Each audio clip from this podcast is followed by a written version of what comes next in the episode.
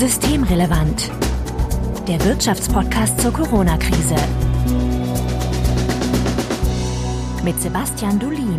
Heute ist Donnerstag, der 7. Mai 2020. Willkommen zur siebten Ausgabe von Systemrelevant.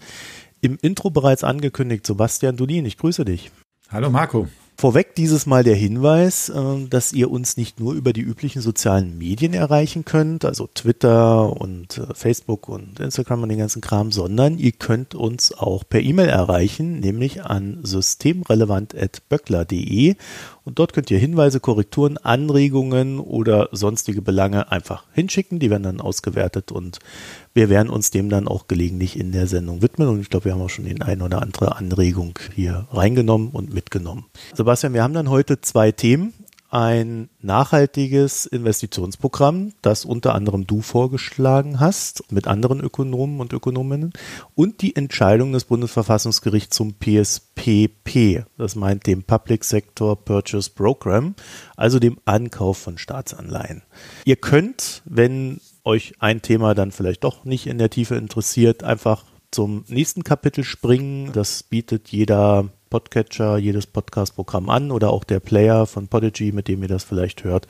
Also einfach dann weiterspringen, wenn euch etwas nicht interessiert. Aber wir hoffen natürlich, dass euch alles interessiert.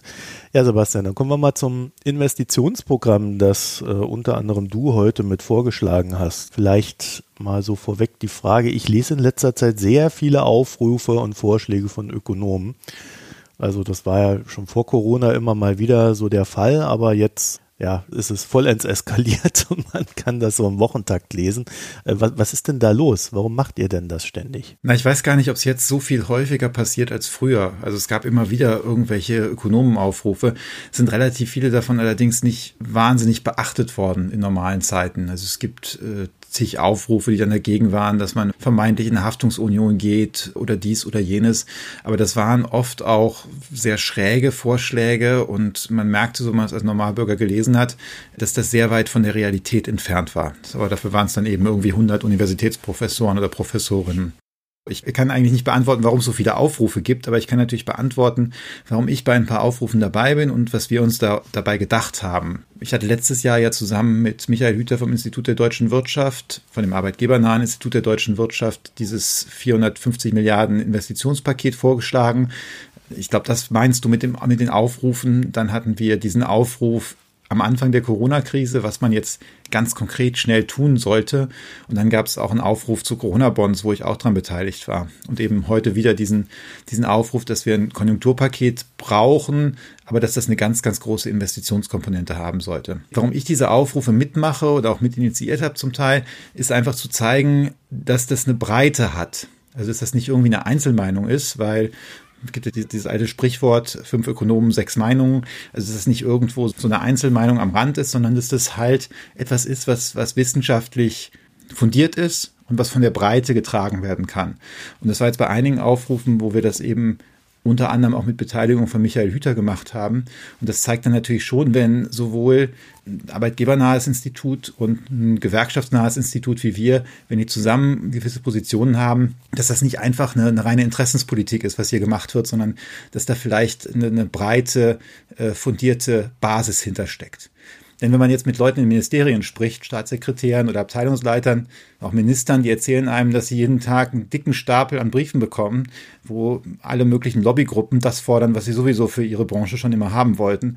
Und da ist es eben wichtig zu zeigen, Leute, es gibt auch Sachen, die sind im gemeinsamen Interesse und dafür sind diese Ökonomenaufrufe da. Okay, und jetzt habt ihr ein nachhaltiges Investitionsprogramm als Teil einer gesamtwirtschaftlichen Stabilisierungspolitik gefordert. Was ist denn das? Also was fordert ihr denn da? Wir sagen, dass die Wirtschaft jetzt mit Corona sich doch schlechter entwickelt, als man es ursprünglich gedacht hat. Dass es viele Anzeichen gibt, dass wir eben keine einfache, schnelle Erholung sehen. Und da wird es dann gefährlich, weil sich einfach so bestimmte Sachen dann verhärten können und die Wirtschaft möglicherweise dauerhaft schwach bleibt. Und da braucht man einen staatlichen Impuls. So, normalerweise macht man das mit, indem man den Konsum ankurbelt. Das ist im Moment nicht so richtig sinnvoll möglich. Also bei manchen Dingen schon. Aber was man so üblicherweise tut, dass man den, den Bürgerinnen und Bürgern Steuerschecks schickt, damit sie mehr rausgehen und das Geld ausgeben, ist natürlich ein bisschen schwierig, wenn die Restaurants geschlossen sind, wenn man nicht in den Urlaub fahren kann. Und ähm, von daher sagen wir im Moment ist es, sollte bei jedem Paket eine ganz dicke Investitionskomponente dabei sein. Und diese Investitionskomponente kann natürlich nicht das sein, was man, was man früher manchmal gemacht hat, dass man einfach alte Technologien nochmal fördert und vielleicht neues Kohlekraftwerk, ich überspitze jetzt mal ein bisschen, dahin stellt. Das schafft natürlich Arbeitsplätze, aber das äh, bringt natürlich ein Problem mit sich, weil diese Kohlekraftwerke werden dann 40 Jahre benutzt und wir haben ja auch noch die Klimawende vor uns. Und deshalb sagen wir, man soll diese Investitionen nutzen, um die Wirtschaft jetzt auf einen zukunftsträchtigeren Pfad zu bringen und die großen Herausforderungen der deutschen Wirtschaft, Dekarbonisierung, demografischer Wandel und Digitalisierung anzugehen. Bevor wir da in die Tiefe gehen, eine Frage. Hier gibt es so einen schönen Satz. Ohne weitere staatliche Impulse besteht die Gefahr, dass Wirtschaft und Gesellschaft dauerhaften Schaden erleiden werden. Der sogenannte Hysterese-Effekt einer Rezession. Was ist denn der Hysterese-Effekt? Hysterese ist eigentlich, wenn man jetzt ein bisschen deutscher ausdruckt, einfach Fahrtabhängigkeit. Das bedeutet, wenn ich eine lange tiefe Krise habe, dass möglicherweise Unternehmen pleite gehen, Strukturen verschwinden, Menschen arbeitslos werden, dann arbeitslos bleiben. Denn wenn jemand länger arbeitslos ist, verliert er oder sie ja äh, Qualifikation. Und das ist jetzt nicht nur die Qualifikation, weiß nicht, wie man genau eine, spezielle Arbeit macht, sondern äh, wenn es sehr lange anhält, auch so Grundqualifikationen. Also Leute, die fünf, sechs, sieben, acht, neun, zehn Jahre arbeitslos waren, für die ist es oft schwierig, morgens pünktlich aufzustehen und zur Arbeit zu gehen. Und es ist zwar nur überspitzt, wir sehen halt normalerweise schon, dass wenn Leute arbeitslos werden und längere Zeit arbeitslos sind, dass es dann schwieriger wird, dass die wieder einen Job finden. Und das nennen wir eben Hysterese. Das heißt, wir sind jetzt so in dieser Situation, wir haben jetzt einen Schutzschirm, ein Schutzprogramm aufgebaut in, äh, seitens der Politik, wo die Leute über Kurzarbeit erstmal naja, potenziell irgendwie so halbwegs im Job gehalten werden und äh, vor allen Dingen aber erstmal ihren Job behalten, auch wenn sie weniger arbeiten. Und jetzt kommt quasi die nächste Phase, also kann man das schon nächste Phase nennen, wo es darum geht, wieder zu gucken, wie schiebt man die Wirtschaft an oder sind wir da noch in der Zwischenphase? Na, ich würde sagen, es sind so drei Phasen und wir befinden uns so zwischen der Phase 1, vielleicht jetzt in der Phase 2 und Richtung 3 rein. Und die erste Phase ist richtig, was du gesagt hast, man muss halt die Einkommen stabilisieren, Insolvenzen und, und, äh, und Entlassungen vermeiden. Und in der zweiten Phase geht es darum, dass man die Unternehmen dazu bringt, die Beschäftigten auch tatsächlich zu halten. Denn wenn die Unternehmen jetzt glauben, dass, dass es so bleibt, wie es jetzt ist, dass sie nur mit 50 Prozent der Aufträge oder 80 Prozent der Aufträge in Zukunft leben müssen, dann werden sie halt anfangen, Stellen abzubauen. Und das heißt, da brauchen wir die Erwartung, dass die Absätze sich bald wieder erholen. Und äh, die Unternehmen sind ja nicht dumm. Die lesen ja auch die Zeitung, die kriegen genau das Gleiche mit wie wir. Und wenn sie sehen, wie jetzt, dass die ganze Weltwirtschaft nach unten rauscht und eigentlich kein, ja, es kein Anzeichen gibt, dass sich das schnell wiederholt und wir alle von dem New Normal reden. Der britische Economist, dieses Wirtschaftsmagazin, hat halt schon getitelt, The 90% Economy, wo sie eben sagen, naja, möglicherweise sind wir nur bei 90 Prozent. Und wenn die Unternehmen das eben jetzt erwarten, dann fangen sie an, die Leute zu entlassen. Und das heißt, äh, ich muss irgendwas gegen diese Erwartung tun. Und da kommt dann die dritte Phase. Da muss ich einen Impuls setzen als Staat, dass tatsächlich auch die, die, die Umsätze wieder anspringen. Oder dass die Unternehmen zumindest sich halbwegs sicher sein können, dass das in absehbarer Zeit passiert. Okay, wir reden jetzt also über etwas, was nicht unbedingt morgen umgesetzt wird, sondern dann erst in naher Zukunft.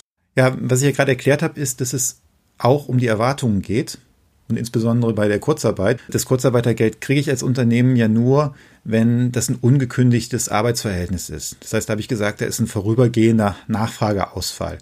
Und da sind dann einfach die Erwartungen wichtig. Erwarte ich, dass das jetzt in zwei, drei, vier, fünf Monaten die Aufträge sind? dann würde ich vielleicht die Leute behalten. Insbesondere wenn ich jetzt festgestellt habe im letzten Aufschwung, das ist gar nicht so einfach, Fachkräfte zu kriegen. Aber wenn ich eben diese Erwartung nicht habe, dann dauert es länger. Und darum muss ein Investitionsprogramm auch nicht jetzt am ja, 15. Mai das erste Geld ausgeben, Äh, das wäre natürlich super, wenn man das auch hinkriegen würde. Aber das ist vielleicht gar nicht so notwendig, sondern notwendiger ist eigentlich, dass ich jetzt ankündige, dass ich anfange, die Sachen schnell auszuschreiben. Weil wenn da jetzt eine Ausschreibung schon ist, wo gesagt wird, naja, bis Ende Juni kriegt ihr Bescheid, wer, wer, wer den Auftrag hat, dann ähm, haben die auch relativ schnell dann Planungssicherheit, auch wenn, wenn noch nicht der erste Spatenstich äh, gemacht wird. Ah, okay. Dann kommen wir zu der Frage, wie, also nicht wie wir das machen, sondern, sondern äh, was denn die sinnvollen Maßnahmen eurer Meinung äh, wären. Also äh, ihr habt hier so eine schöne Tabelle, das erstreckt sich dann über, über recht viele Sektoren, also Gesundheit, Verkehr, Energie, Wohnen, digitales Bildung. Also das äh, sind so klassische Transformationsindustrien, über die wir da auch reden. Ne? Ja, ich meine, grundsätzlich haben wir ganz viel von den Sachen wieder drin, wo wir schon vorher gesagt haben, da sind Schwachpunkte in Deutschland und da muss Deutschland investieren, um zukunftsfest zu sein. Denn man muss sich ja klar machen, dass es jetzt auch insgesamt gesamtwirtschaftlich viel billiger ist, solche Investitionen zu tätigen als etwa noch vor anderthalb Jahren. Die Bauindustrie, die ist zwar im Moment noch ganz gut ausgelastet, aber der Wirtschaftsbau wird jetzt absehbar einbrechen weil die Unternehmen nicht mehr investieren, dann bauen sie auch keine neuen Fabrikhallen. Und ähm, das heißt, da werden einfach Kapazitäten frei in der Bauindustrie. Und die kann man jetzt relativ einfach mit einem öffentlichen Auftrag dann nutzen. Und äh, das heißt, das Geld, was jetzt der Staat ausgibt, führt auch nicht zu höheren Preisen, sondern wird einfach tatsächlich dann umgesetzt in neue Straßen, Brücken, Schuldächer oder was immer man da bauen möchte. Das haben wir jetzt ein bisschen aufgesplittet. Es sind ein paar neue Sachen dazugekommen. Und da haben wir eben eine ganze Reihe von, von Maßnahmen auch für private Investitionen und für öffentliche Investitionen und auch dann in Humanpotenzial. Das sind dann so Sachen wie, wie Bildung, weil das auch ganz wichtig ist. Also frühkindliche Bildung ist ja doppelt wichtig. Einmal, damit meistens Frauen sich stärker am Arbeitsmarkt beteiligen können und aber zweitens auch, damit die Kinder hinterher besser ausgebildet sind, einen besseren Job finden und das erhöht alles das mögliche Wachstum in der Zukunft. Beim Thema Bildung fand ich einen Punkt ganz interessant, das ist Altschuldentilgung Kommunen läuft unter öffentliche Investitionen. Das ist so dieses Ding, von dem wir ja eigentlich schon wissen, naja, die Kommunen, die würden ja gerne, aber sie haben zu wenig Geld und teilweise ja auch Schulden, die äh, sonst wohin gewachsen sind. Äh, das heißt, die sind eigentlich gar nicht fähig zu investieren, sie sind aber zuständig, zum Beispiel dafür, das Schulgebäude zu sanieren und so weiter und so fort. Das heißt, ihr setzt da dann tatsächlich an so einem Punkt an, wo ihr sagt, man gibt denen überhaupt erstmal wieder die finanzielle Luft zum Atmen und dann sollen sie das dann entsprechend umsetzen. Ne? Das ist ganz wichtig. Also bei diesen Investitionen, die Michael Hüter und ich da letztes Jahr mit zwei Kollegen, einer Kollegin, einem Kollegen aufgestellt hatten oder vorgeschlagen hatten, da war sehr viel dabei. Das hat Tom Krebs, der, jetzt auch in dieser Initiative dabei ist, dann nochmal ausgerechnet, was eigentlich Aufgabe der Kommunen ist. Und da gibt es ein Problem, was wir schon länger haben. Das sind die Altschulden, dass einige Kommunen so überschuldet sind, dass sie nicht investieren konnten und auch können. Und es gibt ein neues Problem, was dazukommt, und das sind jetzt die Belastungen durch Corona für die Kommunen die eigentlich bislang kaum jemand richtig adressiert hat. Und da ist folgender Hintergrund. Die Kommunen finanzieren sich ja zu einem großen Teil über die Gewerbesteuer. Die Gewerbesteuer ist jetzt grob vereinfacht gesagt eine Gewinnsteuer. Das heißt, wenn die Unternehmen keine Gewinne machen, wie das jetzt der Fall ist mit den Restaurants, die geschlossen haben und dem Einzelhandel, dann äh, fehlt denen einfach die Steuerbasis. Das ist der eine Punkt. Und der zweite Punkt ähm, ist das Infektionsschutzgesetz. Im anderen Podcast-Beitrag haben wir schon mal darüber gesprochen, dass es ja zum Beispiel diese Möglichkeit gibt, wenn man in Quarantäne ist, dann bekommt man eine Entschädigung. Oder wenn die Kita jetzt geschlossen ist wegen Corona, dann und man nicht arbeiten gehen kann, dann bekommt man auch eine Entschädigung. Und diese Entschädigungen werden von der Kommune gezahlt. Also das Infektionsschutzgesetz ist jetzt vom Bund etwas großzügiger gemacht worden, aber die Rechnungen zahlen die Kommunen. Und die Kommunen haben natürlich kein Geld dafür. Und eigentlich ist das auch ziemlich absurd, denn die Pandemiebekämpfung ist nun wirklich keine kommunale Aufgabe. Also klar, die Gesundheitsämter sind kommunal, aber es ist ja offensichtlich ein bundesdeutsches Problem. Und da haben wir jetzt das Problem, dass den Kommunen das Geld wegbleibt. Und wir haben schon anekdotische Evidenz, dass einige Kommunen jetzt Ausschreibungen nicht mehr machen, weil sie eben sehen, dass, dass es da Probleme im Haushalt gibt. Und das heißt, die Aufträge bleiben dann für die Bauindustrie auch weg und es wird wieder weniger investiert. Und darum sagen wir, diese Corona-Kosten sollte man auch den Kommunen abnehmen und quasi über Bund und Länder finanzieren. Ah, okay. Weil um dieses Thema wird ja schon seit na, Jahren gestritten. Das ist ja ein altbekanntes Thema und die Politik tut sich da sehr, sehr schwer, sich da zu einigen.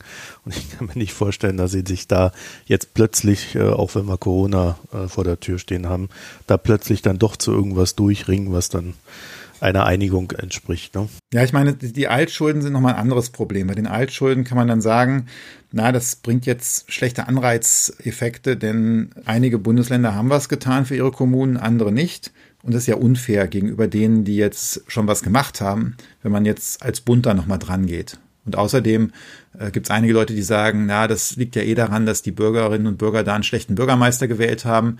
Und wenn man jetzt quasi die Kommunen entschuldet, dann belohnt man die noch dafür. Dann machen sie es beim nächsten Mal wieder. Ich halte das für Unfug. Aber selbst wenn man an diese Argumente glaubt, dann muss man ja eingestehen, dass das Corona jetzt damit überhaupt nichts zu tun hat. Dass diese Corona-Aufgaben etwas ganz anderes sind. Das ist überhaupt nicht, weil da irgendwie ein Land äh, sich nicht um seine Kommunen gekümmert hat. Das ist auch nicht, weil, weil, weil da irgendwelche ja, unfähigen Bürgermeister waren, sondern das ist ja einfach über uns gekommen quasi. Und darum bin ich eigentlich hoffnungsvoll, dass man zumindest für diesen Corona-Teil doch eine Lösung findet und dass man sich vielleicht in der Krisenzeit doch auch nochmal zusammenrauft, um eine Lösung mit den Altschulden zu, zu finden. Ich würde noch einen anderen Einzelpunkt gerne rausgreifen, weil der so ja, der, den hört man immer recht oft, wenn es um Krisenbewältigung geht, aber ich glaube, die wenigsten können sich da wirklich was drunter vorstellen. Und zwar bei den äh, privaten Maßnahmen verbesserte Abschreibungsregeln. Mhm. Was genau meint das? Naja, das ist ja so, wenn ich jetzt als Unternehmen eine Ausrüstung, also nehmen wir mal an, einen Computer kaufe, dann darf ich den, darf ich von meinem Gewinn jedes Jahr ein Stück davon abziehen. Also nehmen wir an, ich mache 1000 Euro Gewinn bevor, vor, vor diesen Abschreibungen und mein Computer hat 300 Euro gekostet. Ich schreibe den über drei Jahre ab, dann darf ich jedes Jahr 100 Euro von meinem Gewinn abziehen, bevor ich diesen Gewinn versteuern muss. Äh, jetzt, was wir vorschlagen, ist, dass man solche Ausrüstung vorübergehend im Jahr sofort ganz abschreiben darf. Das heißt, ich darf von meinem Gewinn dann in dem Jahr, wo ich das kaufe, 300 Euro abziehen. Und das bedeutet, dass ich dann eben nur noch auf 700 Euro, nicht auf 900 Euro die Steuern zahlen muss. Und das sind natürlich weniger Steuern, die ich zahle und ich habe auch mehr Liquidität, also ich habe mehr Cash noch auf dem Konto in einer Kasse.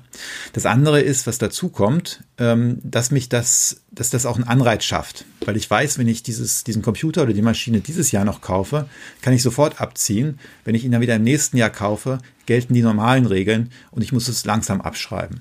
Und das heißt, diese Verbesserung der Abschreibungsregeln, die ist, das ist normalerweise ein sehr potentes Werkzeug, um die Konjunktur anzukurbeln, um Unternehmen dazu zu kriegen, bestimmte Investitionen vorzuziehen. Und äh, für den Fiskus hat das Ganze den Vorteil, dass die Unternehmen zwar heute weniger Steuern zahlen müssen, aber dafür in der Zukunft mehr Steuern. Weil ich kann dann natürlich die anderen zwei Drittel des Computers nicht mehr nächstes und übernächstes Jahr von der Steuer abziehen. Und da der Fiskus im Prinzip zurzeit überhaupt keine Zinsen zahlt, ist es für den Fiskus praktisch kostenneutral, aber die Unternehmen müssen normalerweise Zinsen zahlen, also für die Unternehmen lohnt sich das noch. Darum ist das ein sehr schönes Instrument. Hm, Nun ist natürlich die Frage, ob die Unternehmen dieses Jahr überhaupt einen Gewinn machen, von dem aus sie dann äh, weniger Steuern zahlen könnten. Ja. ja, da hängt dann die, die andere Frage dran, inwieweit ich meine Verluste von diesem Jahr mit Gewinnen vom, nächsten, vom letzten Jahr verrechnen darf, wie weit ich das zurückrechnen darf. Das wird heftig diskutiert, aber da haben wir auch mit einem Halbsatz drinstehen, dass wir der Meinung sind, dass man diese Bedingungen dann verbessern sollte. Und dann kann ich halt sagen, na, ich habe letztes Jahr Gewinn gemacht, dieses Jahr mache ich Verlust. Da kriege ich dann eben Geld von der Steuer zurück. Wir werden natürlich dieses ganze Dokument verlinken. Ich glaube, das lohnt sich auch zu lesen, um mal so ein, ja, so ein Gefühl dafür zu bekommen, was man eigentlich alles so tun kann und vielleicht sollte. Und von dort aus kann man, glaube ich, dann ganz gut auch diskutieren, welche Maßnahmen ja sinnig sind oder auch nicht, weil da hat ja sicherlich jeder eine andere Meinung. Ich würde noch zwei andere Maßnahmen rausgreifen, über die wir gefühlt seit über zehn Jahren diskutieren. Und das ist einmal Infrastrukturausbau Digitales, ja, so, so klassischer Breitbandausbau, wo man sich fragt, warum zur Hölle gab es das ohnehin noch nicht. Und das andere ist äh, Infrastrukturgesellschaft für Elektro- und H2-Mobilität. Ja, also auch etwas, vor dem wir ja gerade stehen, gerade wenn man an die Energiewende denkt und auch an die Wende im Automobil Automobilsektor hin zum Elektroauto oder anderen Treibstoffarten, welche auch immer das dann sein mögen. Das sind ja eigentlich Sachen, die ohnehin auf der Agenda gestanden hätten, oder? Ja, ich meine, ganz viele Sachen, die, die wir da jetzt drin haben, kann man sagen, stehen sowieso auf der Agenda und sind sowieso notwendig. Auch der Ausbau der frühkindlichen Bildung und so. Was wir jetzt halt sagen, ist, dass das eine gute Gelegenheit ist, das vorzuziehen und zu beschleunigen. Okay. Weil jetzt eben die, die unterausgelasteten Kapazitäten da sind. Und wenn ich jetzt schon Geld ausgebe, um die Konjunktur zu stützen, und wir glauben, das ist notwendig, dann macht man das doch besser mit etwas, was einem auch nützt. Also ich habe heute Morgen in der Pressekonferenz gesagt, was wir hier wollen, ist das Notwendige mit dem Nützlichen verbinden. Also notwendig ist jetzt Geld auszugeben und dann machen wir es eben so, dass wir was davon haben. Und langfristig was davon haben. Und da sind die Sachen, da ist eben ganz klar, dass wir, wir brauchen äh, eine bessere Digitalisierung. Wir haben jetzt in der Krise gemerkt, dass das Problem nicht nur ist, dass die Computer nicht in den Schulen sind, sondern dass die Breitbandanschlüsse auch zum Teil nicht bei den Kindern sind zu Hause ne? oder bei den Lehrern. Und dann hilft die schöne digitalisierte Schule auch nicht, wenn die Kinder nicht da dran kommen. Oder äh, welche Funklöcher dann sind in, in Brandenburg, wo die Kinder wohnen. Und Ähnliches gilt eben für die Ladeinfrastruktur, für die E-Mobilität und die Wasserstoffnetze. Das sind Sachen, wo wir gesagt haben, wir brauchen das eigentlich für die Transformation. Und jetzt ist halt die Gelegenheit, das zu bauen. Und zum Schluss, zum Schluss dieses Themas würde ich noch eine Sache gerne wissen von dir, Sebastian. Wie viel soll mich als Steuerzahler dieser Spaß kosten? Ja, dich als Steuerzahler soll das gar nichts kosten, weil wir sagen, das soll man über höhere Neuverschuldung finanzieren. Also wir sagen, Steuererhöhungen sind jetzt äh, falsch weil das würde einfach äh, den Impuls rausnehmen aus diesem Konjunkturpaket. Und deshalb soll man Kredite aufnehmen, möglichst langfristig. Und jetzt kommt wahrscheinlich gleich die Frage von dir, na, aber die Kredite muss ich ja irgendwie zurückzahlen. Und auch dafür haben wir eine Lösung, nämlich im Moment, natürlich ein Teil muss davon irgendwann zurückgezahlt werden oder zumindest überwälzt werden und bleibt dann als Kredit da äh, in der Bilanz stehen. Aber was gerne vergessen wird, ist, welch günstige Finanzierungskonditionen Deutschland zurzeit hat. Wir haben bis zu 30-jährigen Anleihen haben wir negativen Zins. Das heißt, wir zahlen auch vor, also bevor ich überhaupt nur an Inflation denke, müssen wir weniger zurückzahlen, als wir uns heute leihen. Das heißt, die Investoren zahlen einen Teil davon. Wenn man die Inflation mit einrechnet, wird es noch deutlicher. Ich mache mal ein anderes Beispiel. Die Österreicher haben eine Anleihe ausgegeben und im Moment ist da weniger als ein Prozent Zins drauf. Eine hundertjährige Anleihe. Entschuldigung, das habe ich vergessen. Die Österreicher haben eine hundertjährige Anleihe ausgegeben, die zurzeit mit weniger als einem Prozent Zinsen verzinst wird. Wenn man jetzt davon ausgeht, dass Deutschland auch so eine Anleihe ausgeben würde und vielleicht noch einen Tick bessere Zinsen kriegt als Österreich, weil das haben wir normalerweise, und jetzt sich auch noch klar macht, dass wir üblicherweise ja so 1,8 Prozent Inflation haben, dann bedeutet das, dass wir in 100 Jahren nur noch so ein gutes Drittel von dem zurückzahlen müssen, inflationsbereinigt, was wir uns heute leihen. Von daher, gerade für so Zukunftsprojekte, ist es, glaube ich, die richtige Art und Weise, die jetzt zu finanzieren. Okay, aber wie viel denn jetzt? Ja, wir haben diesmal keine Zahl genannt. Wir haben diesmal deshalb keine Zahl genannt, weil wir erstmal diesen konzeptionellen Punkt machen wollten. Wir haben natürlich auch andere Papiere geschrieben, wo auch jetzt Preisschilder auf den einzelnen Maßnahmen draufstehen. Und wir haben ja letztes Jahr diese 450 Milliarden als Paket über zehn Jahre gehabt. Das gilt natürlich alles noch, was da gesagt wird. Nur wir haben damals auch erlebt, dass wenn wir jetzt da anfangen und sagen, da kommen 5,3 Milliarden in den Kommunalinvestitionsfonds, dann kommt irgendjemand an und sagt, na, aber ich glaube, das sind eigentlich 5,5 oder eigentlich, vielleicht sind es auch nur 5,0 und dann diskutiert man nur noch über diese Nachkommazahlen. Eigentlich wollten wir erstmal über die große Gesamtrichtung reden. Ihr habt also Angela Merkel antizipiert, die, als es um die europäischen Konjunkturprogramme ging, gesagt hat, ja, wir müssen ja nicht gleich über Zahlen reden, sondern äh, wichtig ist ja, worum es geht. Wenn wir uns jetzt sagen, wir möchten eine flächendeckende Ladeinfrastruktur haben, wir möchten die und die Kinderbetreuung haben, wir möchten ein super Breitband haben und außerdem alle Heizungen energetisch ausgetauscht, dann kann man sicher ausrechnen, was das kostet und dann müssen wir das eben umsetzen. So, ich war dir ja jetzt sehr dankbar, dass du den Punkt mit Österreich gemacht hast und dass man in 100 Jahren dann nur noch ein Drittel zurückzahlen muss bei entsprechender Inflation, weil unser zweites Thema ist die EZB beziehungsweise mehr das Bundesverfassungsgericht, das zur EZB geurteilt hat und uns da vielleicht äh, einen Strich durch die Rechnung machen könnte auf Dauer, wenn das so weitergeht. Das Bundesverfassungsgericht hat ein, na, ich sage jetzt schon mal sehr umstrittenes Urteil zum PSPP, dem Sector Purchase Program, getroffen. Und das ist, ich habe es ja eingangs schon gesagt, der Ankauf von Staatsanleihen durch die Notenbanken im Eurosystem, meint explizit nicht die EZB, weil die EZB wiederum schon vorweggenommen hat, dass die jeweiligen Landesnotenbanken diese Anleihen kaufen sollen, ihres jeweiligen Landes. Und auch damals schon Rücksicht auf äh, die Kritiker genommen hat, ähm, die, und das ist ja der dauerhafte Vorwurf, behaupten, die EZB würde ja Staatsfinanzierung betreiben in indirekter Art und Weise.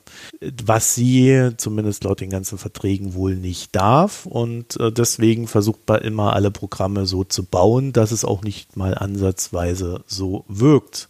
Aber dem Bundesverfassungsgericht, äh, Sebastian, hat das irgendwie wohl nicht gereicht beim PSPP. Vielleicht fangen wir mal an und sagen, was ist denn dieses PSPP? Also es gibt ganz viele so Synonyme bei der EZB und es gibt eine ganze Reihe von Programmen, wo sie entweder tatsächlich oder potenziell Staatsanleihen kaufen kann.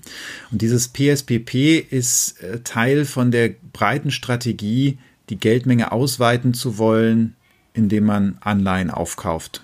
Das nennt sich auch manchmal Quantitative Easing. Das ist eine Politik, die Zentralbanken möglicherweise machen, wenn die Inflation sehr niedrig ist und der Zins einfach auch schon sehr niedrig ist und man den nicht, nicht weiter runterziehen kann, aber die Inflation nicht anspringt. Und dann kaufen Zentralbanken üblicherweise in größerem Stil Staatsanleihen auf. Das hat die japanische Zentralbank schon in den 2000er Jahren gemacht. Das hat die amerikanische Notenbank ab 2009 in großem Stil gemacht. Und das macht die EZB ab 2015. Und jetzt ist ein bisschen das Problem, dass in anderen Staaten es nur eine Staatsanleihe gibt, also nur von einem Staat, die aufgekauft wird, also von einem Zentralstaat. Die Fed kauft halt die US-Staatsanleihen auf. In der Eurozone aber eben diese unterschiedlichen Staatsanleihen. Und darum sind damals schon so ein paar Sicherungen eingezogen worden, dass eben nur ein bestimmter Anteil von einer Emission gekauft werden darf und so weiter. Ähm, allerdings gibt es ja so ein paar, ich würde mal sagen, Euro-Gegner in Deutschland, die dann immer ja überall hinter der nächsten Ecke Stabilitätsgefahren sehen und das sowieso oft auch ganz schlimm finden, dass da ein Italiener oder eine Französin in der Zentralbank sitzt und äh, dann gegen all diese Dinge schon mal geklagt haben. Und das ist jetzt eins der, ja, ganz eine Reihe von Klagen gegeben. Und das ist jetzt die erste Klage, wo, wo relativ deutlich denen auch gesagt worden ist, ihr habt, ihr habt da recht oder zumindest, sagen wir mal so, das ist, da ist ein Problem. Und hier hat jetzt das Bundesverfassungsgericht gesagt, und das Interessante hier ist, dass jetzt schon der Europäische Gerichtshof sich einmal mit diesem Programm beschäftigt hat und gesagt hat, das ist völlig in Ordnung, weil die Verträge auch sagen, direkte Staatsfinanzierung ist verboten. Daraus kann man jetzt auch schließen, eigentlich ist dann indirekte Staatsfinanzierung kein Problem. Und die EZB kauft halt nicht von den Staaten diese Staatsanleihen, sondern einfach von, auf dem Markt und hält sie dann, weil sie, weil sie einfach ihre Bilanz vergrößern will, weil sie glaubt, dass mehr Geld im Umlauf sein müsste, weil die Inflation so niedrig ist. Und jetzt hat halt das Bundesverfassungsgericht gesagt, da ist möglicherweise ein Problem, weil, oder da ist, ja, möglicherweise ist da ein Problem, weil die EZB nicht die Verhältnismäßigkeit zwischen diesem Ankauf und möglichen Nebenwirkungen abgewogen hat. So, äh, und dann hat sie gesagt, äh, die Bundesbank darf sich jetzt, wenn die EZB das nicht richtig darstellt, dass das verhältnismäßig ist, dann darf die Bundesbank sich in drei Monaten nicht mehr an diesen Käufen beteiligen. Punkt. Dieses Urteil schafft eine ganze Reihe von Problemen aus Sicht von uns Ökonomen und aus, aus Sicht von Juristen. Aus Sicht von Ökonomen schafft es halt das Problem, dass ähm, die EZB hat ja ein klares Mandat. Und paradoxerweise ist dieses Mandat da, weil auch früher Leute Sorgen hatten, dass wir eine Inflationspolitik in der Eurozone kriegen. Und da ist gesagt worden, die EZB, das wollte auch das Verfassungsgericht damals so, die EZB ist absolut unabhängig. Und die EZB hat nur ein Ziel und das ist Preisstabilität. So, und jetzt plötzlich kommt das Verfassungsgericht hin und sagt, na, Freunde, aber ganz so einfach ist das nicht. Ihr müsst noch abwägen, ob da andere Ziele wie Verteilungsziele, Immobilienpreise, die nennen so eine ganze Reihe von Dingen, ob die nicht irgendwie äh, mit beeinträchtigt werden. Und das ist natürlich ein Problem, wenn du auf der einen Seite sagst, die Notenbank ist unabhängig und soll sich nur am Inflationsziel ausrichten und dann fängst du jetzt plötzlich an, so zu argumentieren. Das ist halt deshalb auch problematisch, weil wenn das Bundesverfassungsgericht das jetzt sagt und zu dem Schluss kommt, dass das vielleicht nicht verhältnismäßig ist, wie ist denn das mit so anderen Nebenwirkungen, wenn mal die Zinsen wieder steigen müssten? Ja, also kann dann italienische, äh, kann ein italienisches Verfassungsgericht sagen, na Freunde, eigentlich müsst ihr jetzt besser abwägen, ob eure Zinserhöhung nicht auch Arbeitslosigkeit schafft. Ja, muss das dann nicht auch abgewogen werden? Und darum ist die EZB auch nicht ganz glücklich mit diesem Urteil. Für Ökonomen ist dann noch ein bisschen schwierig, dass eigentlich dieses Quantitative Easing, der Aufkauf von Staatsanleihen, ein Instrument ist, was alle wichtigen Zentralbanken der Welt benutzen und auch in der Krise benutzt haben. Und jetzt plötzlich wird gesagt, naja, das ist irgendwie was ganz Merkwürdiges hier. Es gibt jetzt recht viele Facetten an dem ganzen Ding. Äh, vielleicht fangen wir mal mit der simpelsten an. Es, ich glaube, es ist kein Problem für eine Bundesbank oder eine EZB, so ein Schreiben aufzusetzen und dort reinzuschreiben, warum, wieso, weshalb. Also quasi so eine Art Workaround zu schaffen und damit dieser Kritik entgegenzuwirken, man habe sich nicht ausreichend damit beschäftigt. Ich sag mal Klammer auf www.ecb.eu.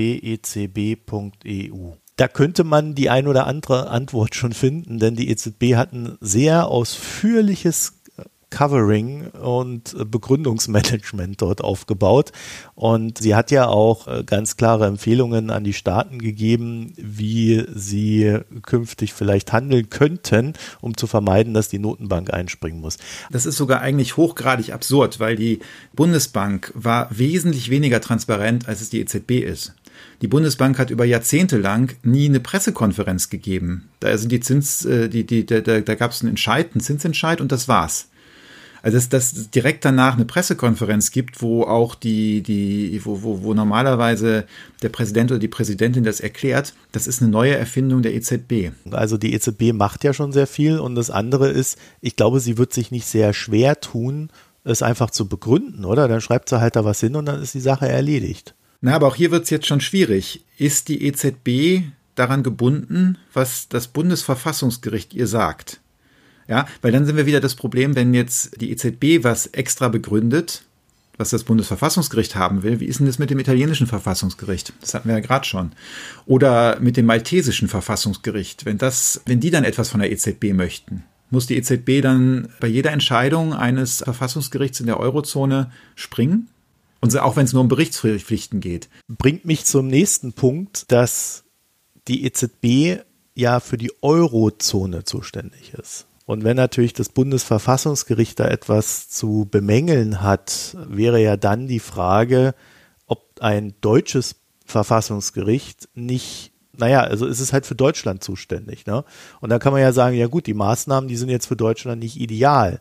Die EZB muss aber ja die ganze Eurozone bedenken. Und da wäre ja dann wieder das Argument seitens der EZB, ja, ja, klar, für euch ist das nicht ideal, aber wir müssen halt auch noch die Griechen und die Italiener mit bedenken. Deswegen sind wir ja in der Eurozone. Deswegen gibt es die EZB. Das hat doch gar nicht die Kompetenz, dieses Gericht, das zu überblicken. Wäre mir jedenfalls neu. Das wird der große Streit sein an der Geschichte. Ne? Es ist ja diesmal auch was passiert, was wir in der Form noch nie gesehen haben, dass das, das Bundesverfassungsgericht auch sehr harsche Worte gegenüber dem Urteil des Europäischen Gerichtshofs zu der Thematik gefunden hat. Ich habe jetzt das genaue Zitat nicht da, aber es steht so äh, sinngemäß drin, dass die diese Abwägung nicht nachvollziehbar getroffen hätten. Und im normalen Föderalsystem wäre das natürlich sehr merkwürdig. Das ging auch überhaupt nicht. Also ein bayerisches Verfassungsgericht kann nicht sagen, dass das Bundesverfassungsgericht jetzt irgendein Urteil falsch gefällt hat und deswegen sagen, dass das gilt jetzt nicht mehr. Also so, so funktioniert halt ein Föderalismus nicht. Aber hier ist der Punkt, dass dieses Verhältnis zwischen Europäischem Gerichtshof und Bundesverfassungsgericht immer ein bisschen ungeklärt war. Und im Grunde ist das jetzt eine Kampfansage an eine föderale Interpretation der Struktur, die wir hier haben, dass also eigentlich der EuGH im Grunde über dem Bundesverfassungsgericht steht. Und auch hier ist natürlich, was potenziell auf Dauer massives Konfliktpotenzial bringt, weil das jetzt jenseits der, der EZB-Frage eine ganz schöne Unsicherheit in das ganze europäische Institutionengefüge reingeht. Ich meine, wir in Deutschland würden immer sagen, natürlich, das Verfassungsgericht äh, ist ja heilig und natürlich muss das unsere Grundrechte verteidigen. Aber ich möchte mal sehen, was passiert, wenn ein Kaczynski oder besetztes Verfassungsgericht oder ein Orban besetztes Verfassungsgericht in Ungarn oder Polen einen ähnlichen Konflikt über irgendeine andere Frage mit, mit dem EuGH sucht. Die Bundesbank ist jetzt in einem Dilemma. Sie muss ja eigentlich folgen, was das Bundesverfassungsgericht ihr sagt. Aber wenn sie das tut, dann kann die Europäische Kommission ein Vertragsverletzungsverfahren gegen die Bundesregierung an, anstreben.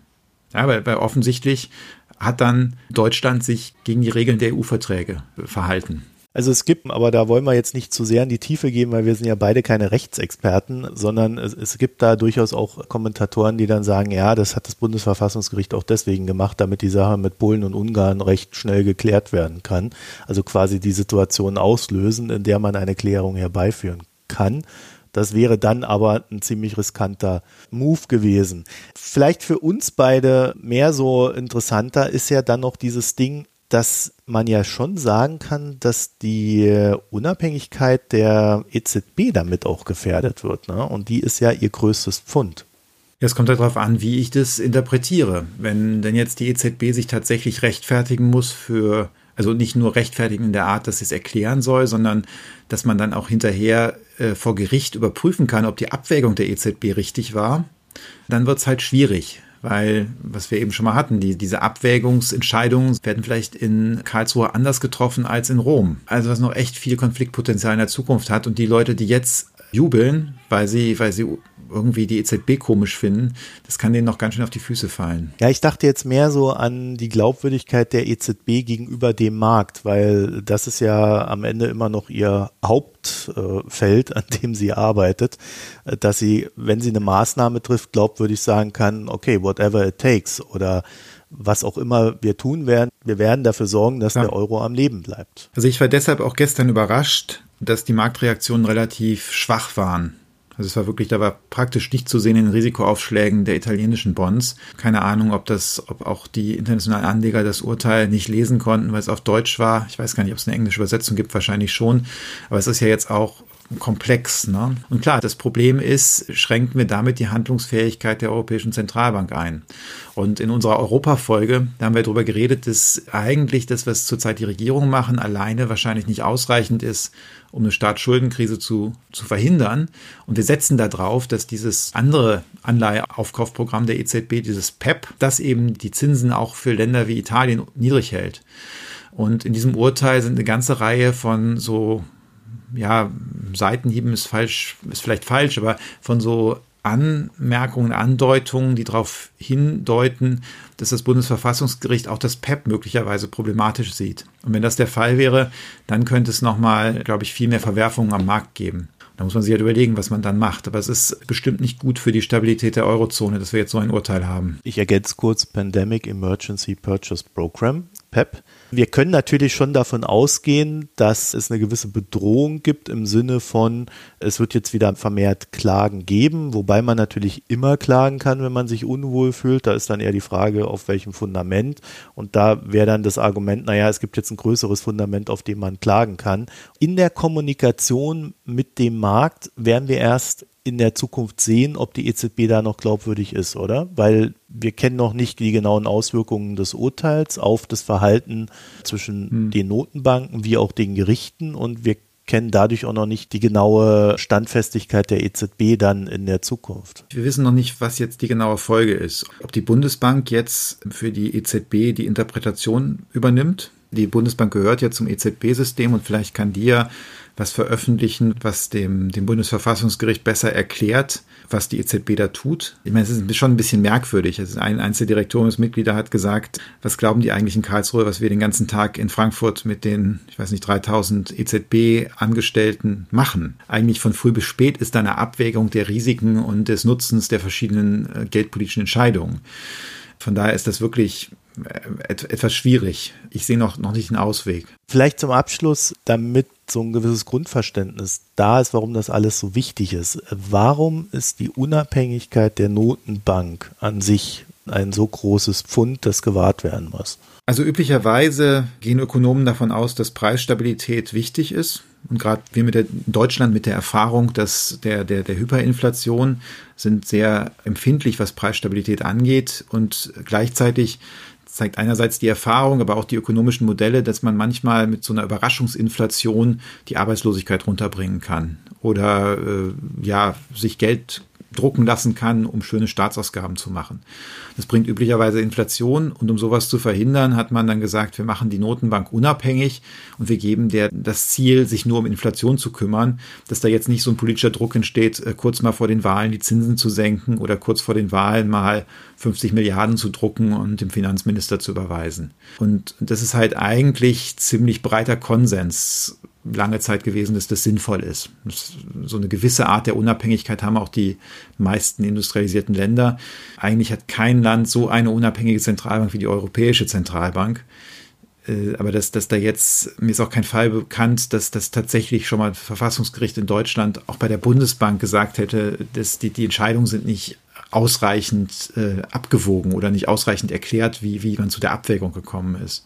Hast du denn selbst in deiner Beurteilung des Handels der EZB das Gefühl, dass sie ja außer Rand und Band ist oder größere Fehler macht oder irgendwie überhaupt in diese Richtung tendiert, die bedenklich ist? Also vorneweg, ich glaube, die EZB ist die Institution in Europa, die eigentlich in den ganzen Krisen am zielgerichtesten und besten gehandelt hat. Und wenn man sich das anguckt, wir haben ja heute eine niedrigere Inflation die letzten zehn Jahre, als wir das äh, in Bundesbankzeiten hatten.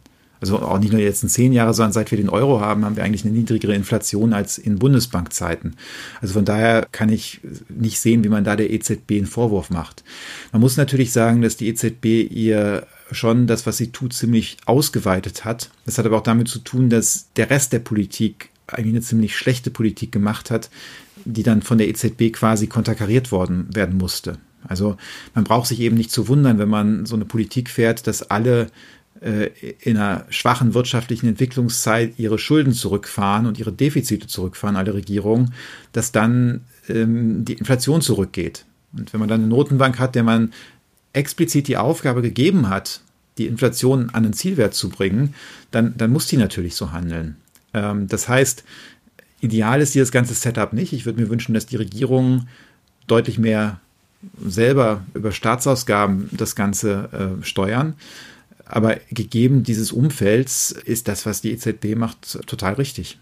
Und das ist auch das Problem, weil das sehen aus meiner Sicht die überwiegende Mehrheit der internationalen Makroökonomen so. Nur in Deutschland gibt es so eine Gruppe von Ökonominnen Ökonomen, vor allem alte Ökonomen, die das alles ein bisschen merkwürdig finden und äh, die da ganz merkwürdige Vorstellungen haben.